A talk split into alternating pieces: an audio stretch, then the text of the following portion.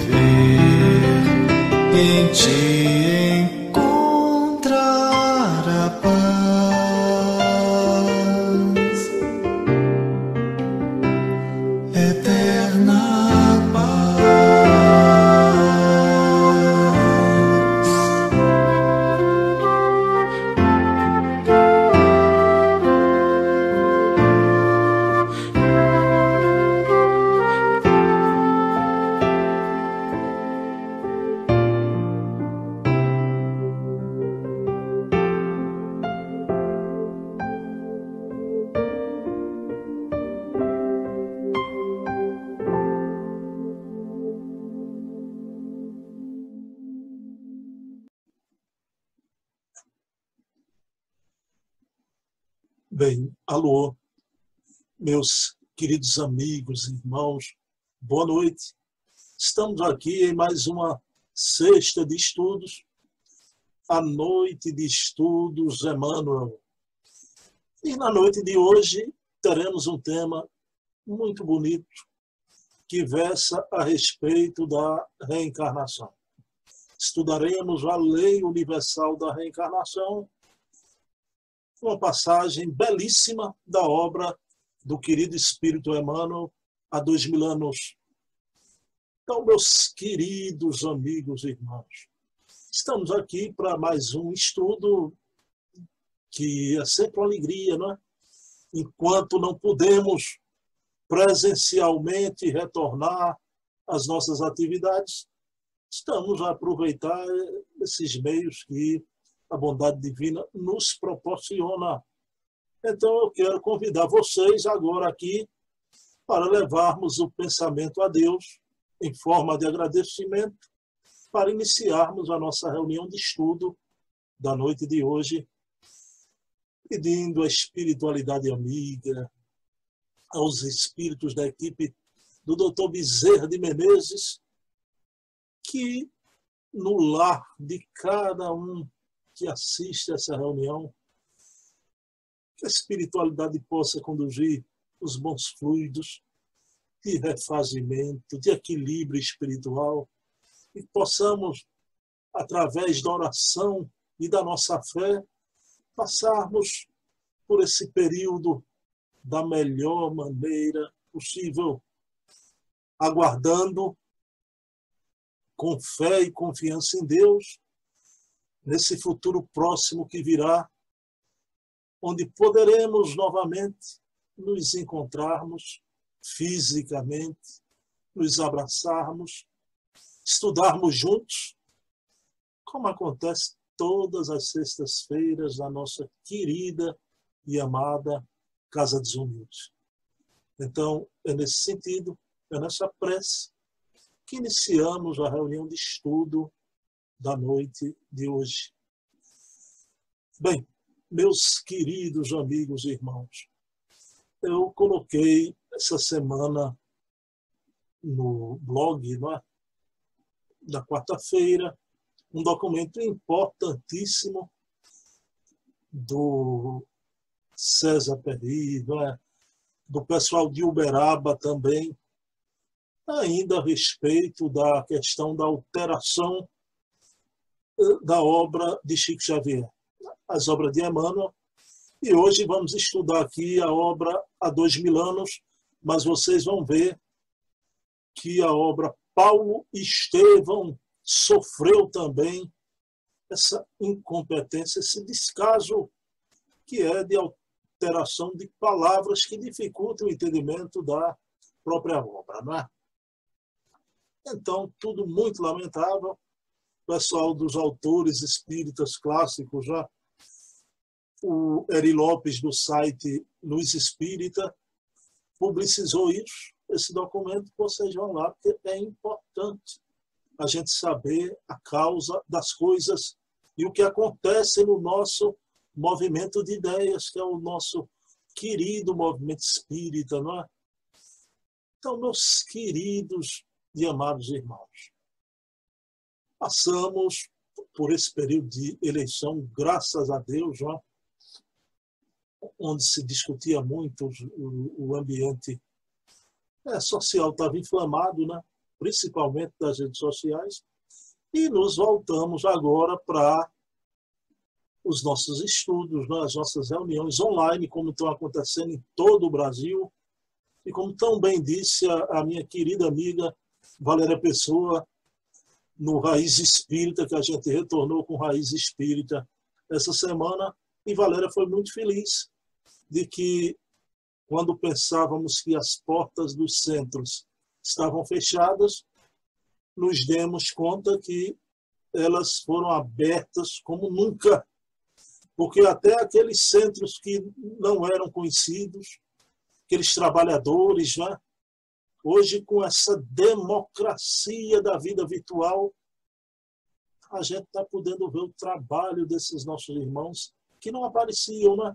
ficavam ali no anonimato. Isso é um, um momento novo, um momento maravilhoso e que a gente fica muito feliz, né?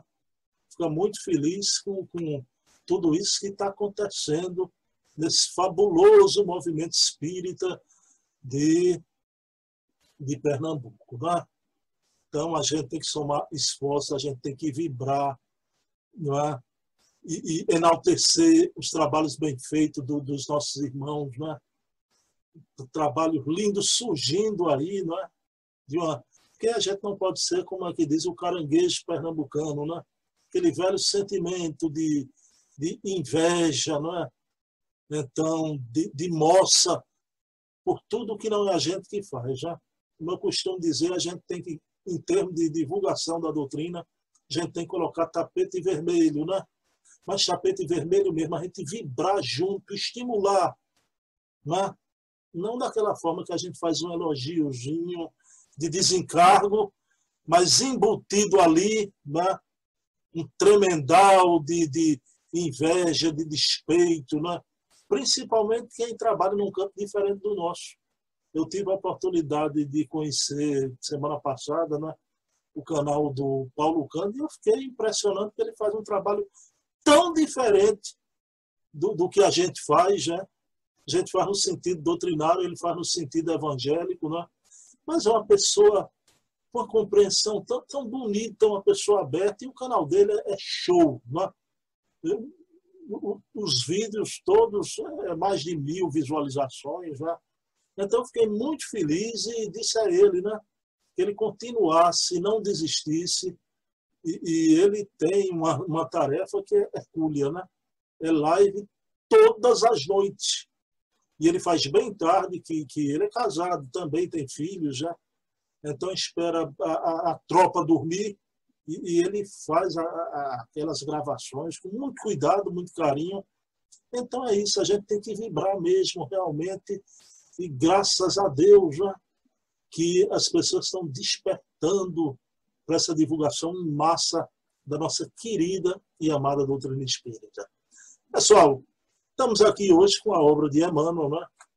uma aula da, da palingenesia, e eu coloquei aqui no meu plano de tela, atrás de mim está o Coliseu, né? com as flores romanas, né? olha lá o Coliseu. E nessa conversa aqui, na residência de um deles, vocês estão vendo dois homens, né? o de branco de Alpercarta é o Flamínio Severus, grande amigo deste que está de, de cinza, com a capa cinza, que é o Publio Lentulus, o querido senador Publio Lentulus, que é o nosso Emmanuel naquela reencarnação na Roma antiga. Pessoal, então uma coisa que eu fico muito emocionado em Emmanuel, né? a gente sabe que desde a época do Cristo, quando ele tem aquele famoso encontro com Jesus, para curar sua filhinha Flávia, ele sai daquela encarnação em sofrimento atroz, né?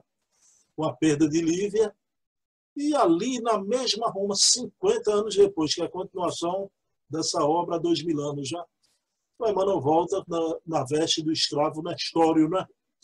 para aprender na humildade e numa classe social uma, bem mais abaixo do que aquele vivera no passado. Então, as lições do perdão, da esperança, do amor ao próximo, e ele vai sair muito bem nessa encarnação 50 anos depois.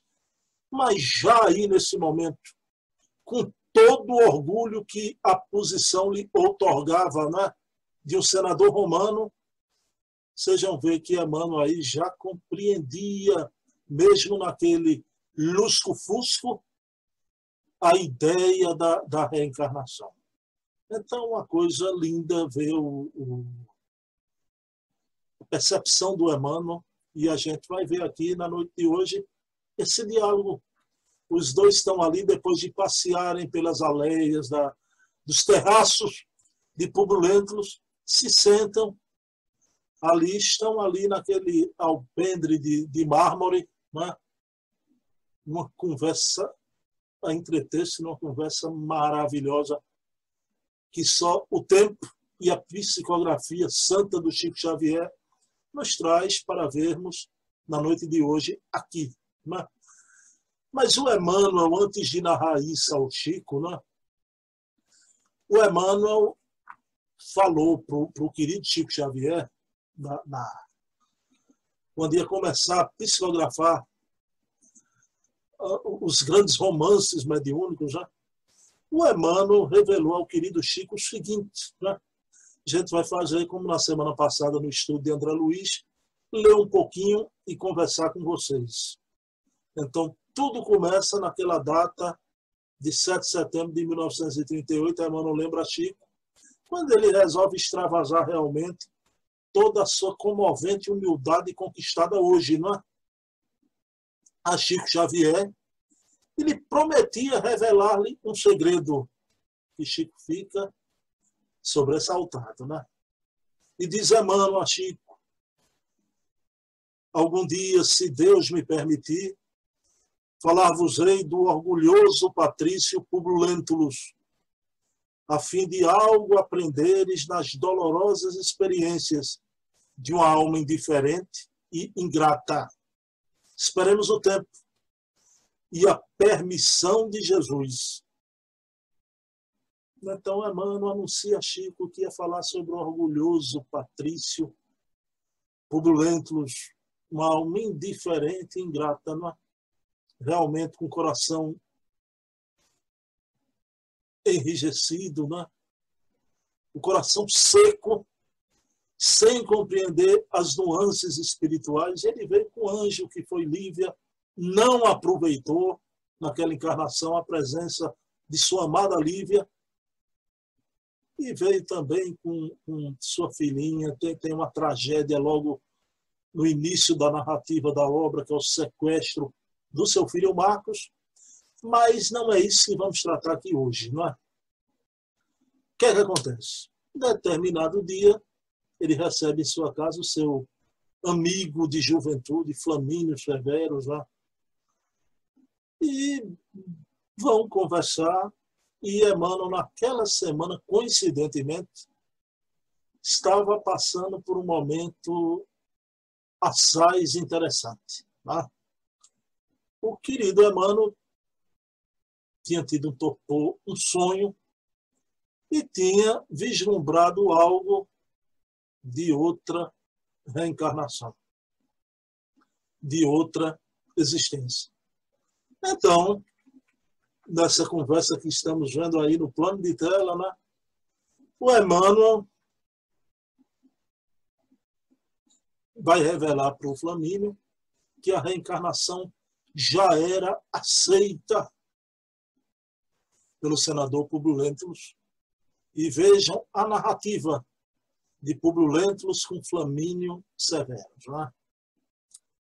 Diz Publio Lentulus, nosso querido Emmanuel hoje, né?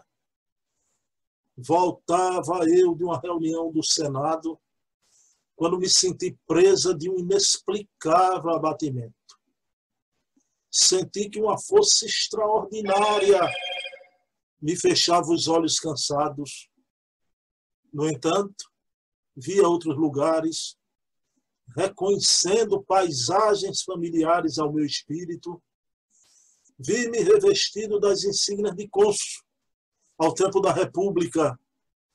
Parecia haver retrocedido à época de Lúcio Sérgio Catilina e de Cícero, pois vi os dois ao meu lado. Então vamos analisar ponto por ponto aqui a beleza da reencarnação. Ele voltava de uma reunião no Senado quando sentiu os presos de um inexplicável abatimento. São aqueles momentos da vida da gente inexplicável graves e que somos envolvidos pelo aquele torpor e tivemos um despertar da consciência profunda. Né? Temos um despertar da consciência profunda, fechando seus olhos cansados. Pessoal, admitamos que essa força extraordinária, fechando seus olhos cansados, podia ser também até a ação dos amigos invisíveis naquele momento ali e ele afirma: via outros lugares, reconhecendo paisagens familiares ao meu espírito. Então, ele, vendo outros lugares desdobrado, é? reconhecendo paisagens. Isso acontece tanto com a gente, quando saímos do corpo, para todos nós. Agora, até no estado de encarnado, isso acontece com um fenômeno muito comum chamado déjà vu. Se déjà vu pode ser com relação a pessoas, com relação a lugares, quando a gente viaja, né? Aconteceu com Augusto César Vanucci, né? Quando vai para Pompeia, né? E ele vê o Vesúvio e fica admirado. Foi num especial de Fábio Júnior, quando ele foi no Egito, foi até Roma, né? E ali, naquele momento, ele diz: Vesúvio, você quer me matar de novo? Diz o Augusto César Vanucci. É impressionante que ele foi na cidade de Pompeia e ele sabia indicar cada local onde ficava o anfiteatro, a padaria. Né? Então, vejam bem. Vi-me revestido das insígnias de cônsul ao tempo da República. Parecia-me haver retrocedido à época de Lúcio Sérgio Catilina e de Cícero, pois vi os dois ao meu lado, Cícero, grande escritor. Agora, Catilina, vocês vão ver aí que nessa época da República houve a Revolução de Catilina. E vocês vão perceber quem realmente era Emmanuel nesse tempo recuado. Mas vamos lá, Emmanuel chama Flamínio. Flamínio, vem cá comigo.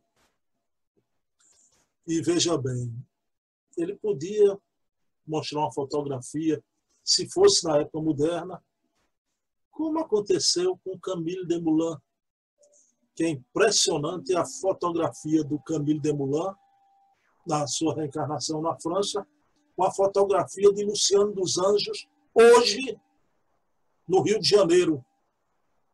Aliás, o Luciano até já desencarnou. Quando ele viveu hoje aqui na, no, na época moderna, aqui no Rio de Janeiro, né?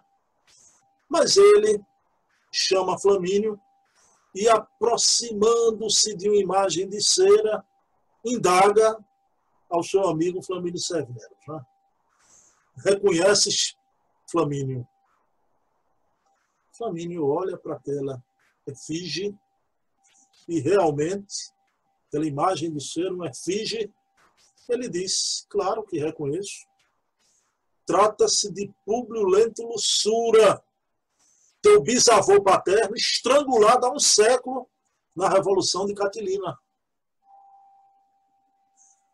Pessoal, vejam bem, não é? Ele reconhece sim e diz a Emmanuel que trata-se do teu bisavô paterno, né? turbulento, sura, estrangulado na Revolução de, Catilina há um século atrás. Vejam bem que essas três reencarnações de Emmanuel não são tão distantes, né? um século antes de Lentulus, ele foi o Publio Sura. A gente vai ver aqui. Vocês já sabem disso, né? Então, volta como Publio e volta depois como Nestório, né? Três reencarnações. Século atrás ele foi o avô, volta e 50 anos depois será Nestório, né? Então, o, o Flamínio diz, né? Do teu bisavô paterno, só que o, o Publio diz para o amigo, repara bem os traços dessa figura. Vede a semelhança perfeita que existe entre mim e esse meu longínquo antepassado. Eram iguais. É? Alguns não vêm com essa semelhança, a mesma parecência física, né? mas algo denota através do olhar. Só que o, o, o bisavô do, do querido Emmanuel repara bem os traços dessa figura, vê a semelhança perfeita que existe entre mim e esse meu longínquo antepassado. Não estaria aqui a chave do meu sonho doloroso?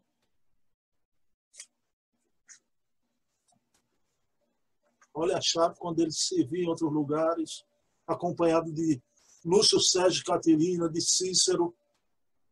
Então não estaria aqui nessa efígie, nessa imagem do seu bisavô, a chave do sonho doloroso. Instantes após, o querido Emmanuel pede para Flamínio esperar e se retira. Quando ele volta, trazendo nas mãos o quê? ele traz uns papiros e vamos ver o que é que tem dentro desses papiros. Né?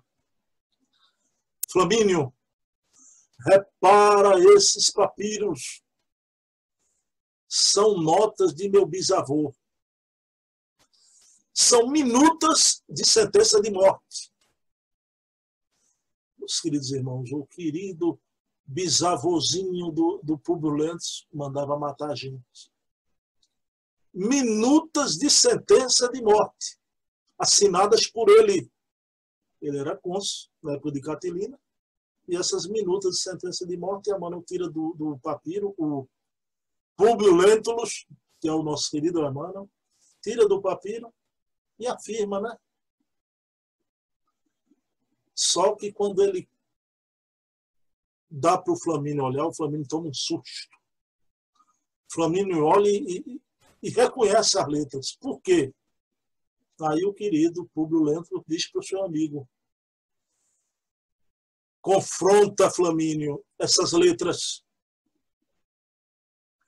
Não são a reprodução exata das minhas letras. Olha lá, que desejamos mais além dessas provas caligráficas. São provas caligráficas. Isso acontecia com Chico Xavier quando o Instituto de Grafoscopia e Grafística do Paraná analisava as psicografias de Chico. Né? E atestavam que mais de 90% eram semelhantes ao do desencarnado. Né? Que desejamos mais além dessas provas caligráficas. Há muitos dias vivo este dilema no íntimo do coração. Serei eu Públio Lento Sura reencarnado. Olha como ele coloca para o amigo, né? Serei eu Públio Lento Sura reencarnado. E Flamínio não se choca com o teor da conversa. Então veja em Roma, dentre os patrícios, a ideia da reencarnação era uma ideia plenamente aceitável. Então, que coisa maravilhosa, não é? Então, o que é que temos aqui nesse conjunto de fatos? Né? Então, uma ocasião em que temos esse insight, no caso de Amanda, um torpor, se despertar da consciência profunda. Às vezes a gente tem não lembra. Você sonha, mas não lembra do show. Tem uma dificuldade muito grande, né? tem momentos quando eu volto para o corpo que eu tenho certeza, tento relembrar, mas não consigo, né? No caso do Emmanuel, esse tocou, ele sentiu uma força extraordinária. Quem sabe ali era o, o sono, mas quem sabe se ele não foi até induzido para fazer essa viagem ao seu passado, onde ele reviu essas cenas que ficam gravadas no ETA, né? E até na memória extracerebral, os espíritos sabiam de suas reencarnações e prepararam ele para ele mesmo fazer essa regressão no estado onírico e ele se viu ali. Mas ele não satisfeito, ele vai e, e mostra o flamínio, a efígie do avô, a imagem de cera. Isso aí, pessoal, tem uma, uma obra do Ian Stevenson, que é impressionante. Só parte dela foi falada pelos Alminos Zimmermann, pelo Décio Andoli Júnior. A obra completa não foi traduzida ainda para o português. Isso é, uma, é um crime de lesa doutrina, né? Estou brincando. Que é a obra Reincarnation and Biology, né? Reincarnation and Biology, que é toda trazendo sinais de nascença relativa a acontecimentos de vidas anteriores. Né? Isso é uma coisa impressionante. Então, o corpo físico, o soma, traz marcas até de outras vidas. Então, essa, em alguns casos, essa semelhança do biotipo do que fomos no passado isso é possível, perfeitamente possível. Não é geral. Não vamos dizer que isso acontece com a generalidade das criaturas, não. Mas com a mano aconteceu. Que o amigo fica realmente encantado, pasmo com tamanha revelação. Por quê? Porque a mano não satisfeito vai olhar nas coisas do velho avô, bisavô, mas tem documentos de família e traz os papiros com as minutas de sentença de morte e vejam como a gente melhora no tempo e no espaço. Né? Ele hoje está sofrendo ainda pelo orgulho, né? a jactância, mas ele, como seu bisavô, foi pior. Assinava minutas de sentenças de morte, não é? E naquele momento ele olha, Flamínio, quando olha para aquilo, reconhece logo a letra do povo Lentulus, né? Ele diz: e queremos mais, além dessas provas caligráficas. Há muito que eu vivo nesse dilema. Serei eu, Publio Lentulus, Sura, né, encarnado, perfeitamente era. E que voltava. Ele já sabia desse seu passado. E ele, apesar de ter essa luz né, que ele vislumbrou da reencarnação, ele não compreendia o sentido moral. Ele veio com Lívia. Então ele veio numa posição que ele podia ajudar muita gente. E ele vai desperdiçar isso tudo. E nessa encarnação ele vai encontrar Jesus, que vai curar sua filhinha. Mas logo, pouco tempo depois da cura, ele esquece, amortece aquele momento sublime que ele viveu.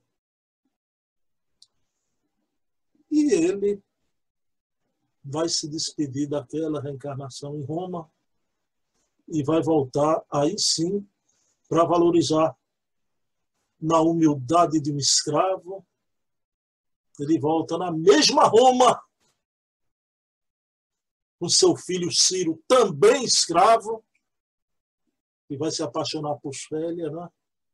E ele é quem vai, na infância de Célia, o, o, o Lentulus é encarnado como escravo Nestório, porque o pai de Célia dizia que ninguém conhece a história de Roma como você. Como é possível isso, Nestório, né?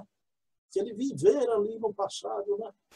E participou daqueles acontecimentos da, da alta política, da alta sociedade, não só uma encarnação, mas duas encarnações.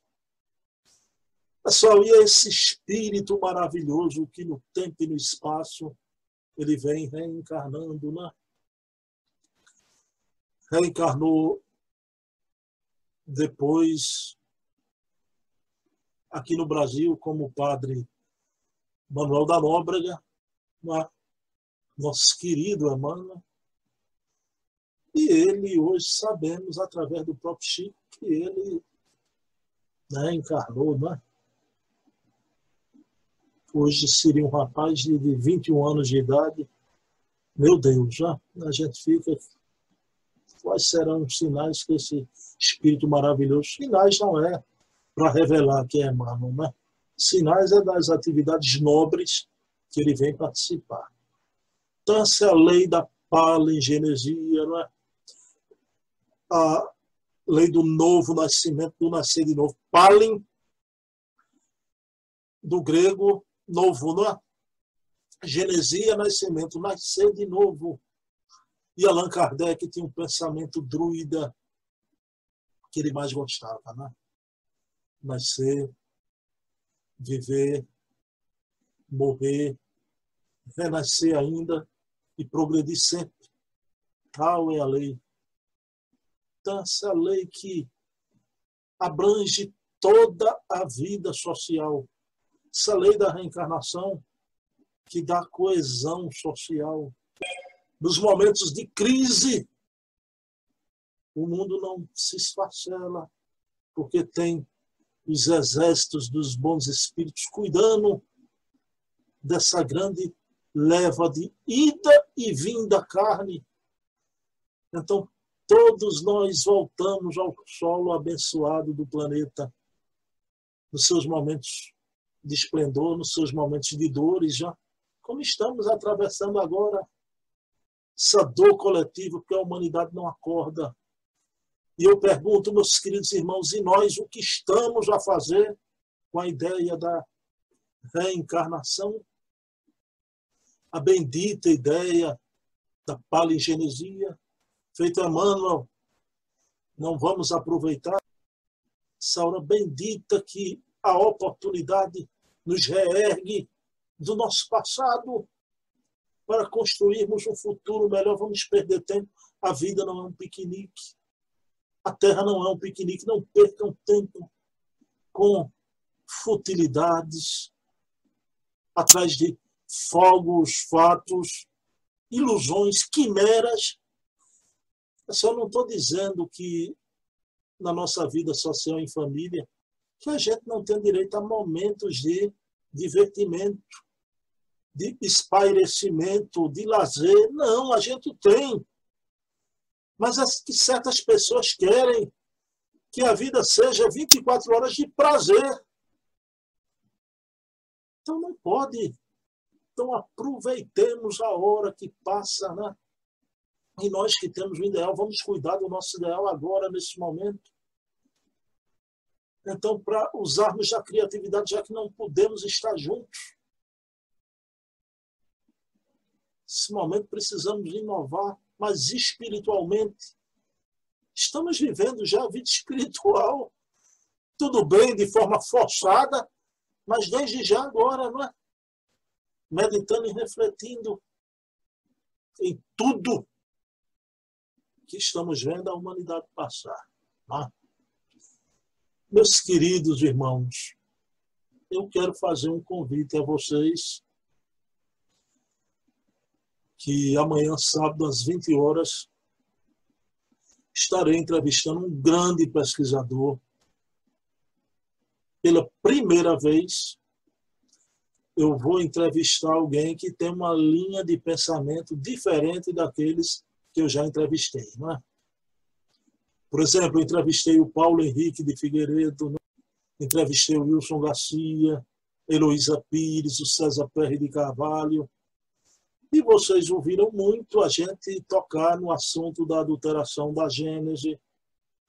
Só que, neste sábado, a gente vai entrevistar o Adair Ribeiro, esse grande pesquisador, uma pessoa muito tranquila, muito educada, e que ele é o curador do Allan Kardec.online, que é o Museu Online do Espiritismo. Né? Quando eu entrevistei o Jorge Hessen, a gente disse brincando, o Hessen, né? Bruno, o Adaí é o mecenas do Espiritismo. Né? E eu disse brincando a Hessen, ele é o, o Jameia reencarnado, que na época de Kardec tinha um mecenas lá, um homem rico, Jameia, a gente riu. Eu vou até brincar com a Adaí, com isso. Né? E ele foi na França e comprou muitos documentos que foram da, da posse da família de Lemarie, que se estragar, documentos que iam se perder, ele comprou, trouxe para o Brasil, são documentos notáveis. Já.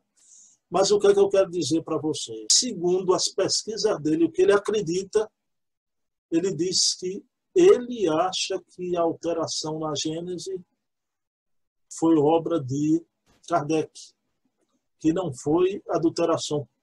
Não aceita que, diante dos documentos que a gente vai falar nesses documentos também.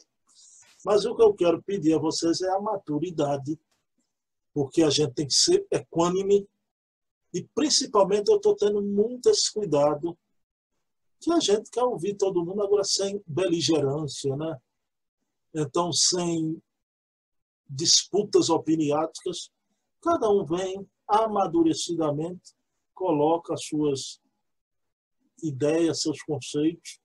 E eu quero dizer mais: se é injusto a gente pegar todo o trabalho de uma semana em privado do Paulo Henrique, do Wilson Garcia, dizer que tudo se resume à adulteração, esse é o trabalho que o Adair Ribeiro e o Carlos Sete Basta estão fazendo, não se resume a documentos que para dizer que não houve adulteração, não.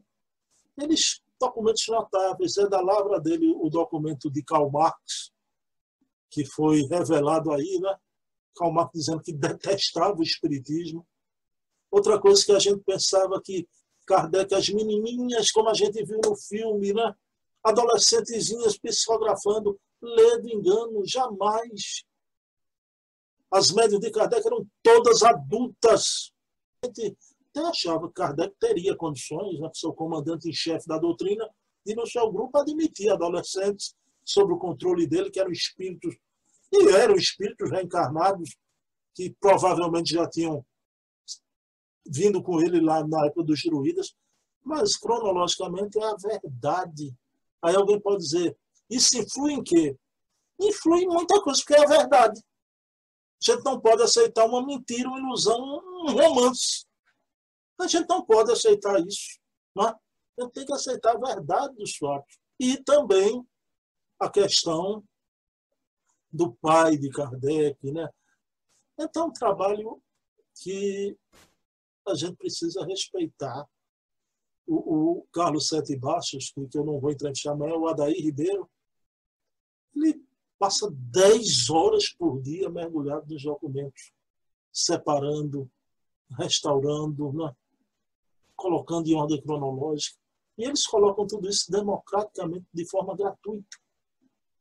Então, trabalho grandioso, a gente não está acostumado com isso, né?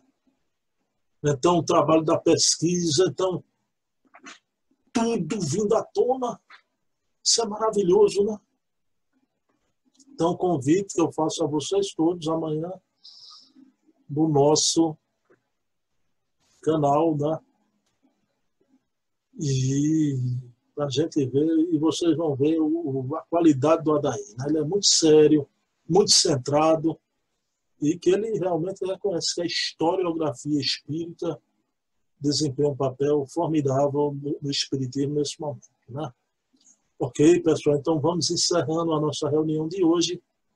Vamos elevar o pensamento a Deus e agradecer por esse momento deste encontro de Lentulus com Flamínio Severos, onde a lei da reencarnação foi patenteada por esses espíritos